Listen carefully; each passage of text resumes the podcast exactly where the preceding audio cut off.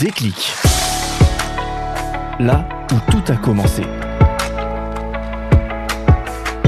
Bonjour, je m'appelle Régine. Tout est parti d'une rencontre avec une professeure de français avec qui je prenais des cours particuliers il y a 30 ans de cela. Une catholique pratiquante qui parlait avec ferveur de Dieu, mais ce que j'en retenais, c'était qu'avoir la foi était un don de Dieu et que cela n'était pas donné à tout le monde de croire, qu'il y avait les enfants de Dieu et les autres. Je me suis demandé qui était ce Dieu et pourquoi cette dichotomie. Et j'ai couru acheter une Bible. Je l'ai ouverte. J'ai commencé à lire, mais je n'arrivais pas à y mettre du Et je l'ai vite refermée. Mais j'avais la conviction que quelque chose m'échappait et que je n'avais sûrement rien compris. Alors j'ai commencé à chercher des réponses. J'aime à me rappeler le verset 8 de Matthieu chapitre 7. Demandez et l'on vous donnera. Cherchez et vous trouverez. Frappez et l'on vous ouvrira. La route a été longue et semée d'embûches jusqu'à ce que je rencontre vraiment notre Seigneur. Il y a environ dix ans, Dieu a mis sur mon chemin un collègue de travail qui avait précédemment exercé un ministère pastoral et c'est grâce à lui que j'ai commencé à avoir des réponses. Cet ancien collègue de travail est devenu un ami et c'est lui qui m'a accompagné pas à pas dans mon cheminement. Et aujourd'hui, je peux dire que j'éprouve l'existence de Dieu dans ma vie et que j'ai même franchi une étape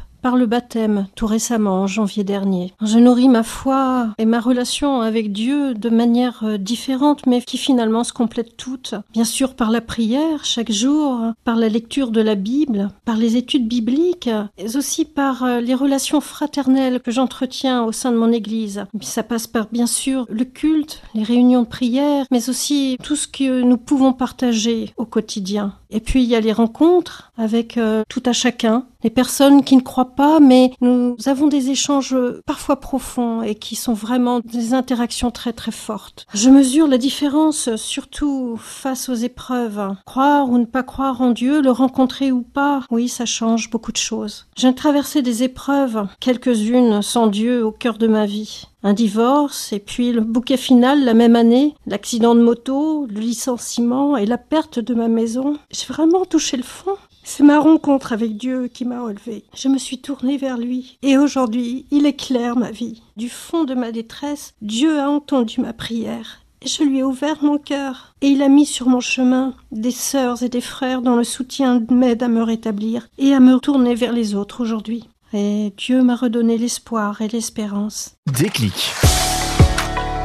Là où tout a commencé. Une coproduction de la plateforme protestante des radios.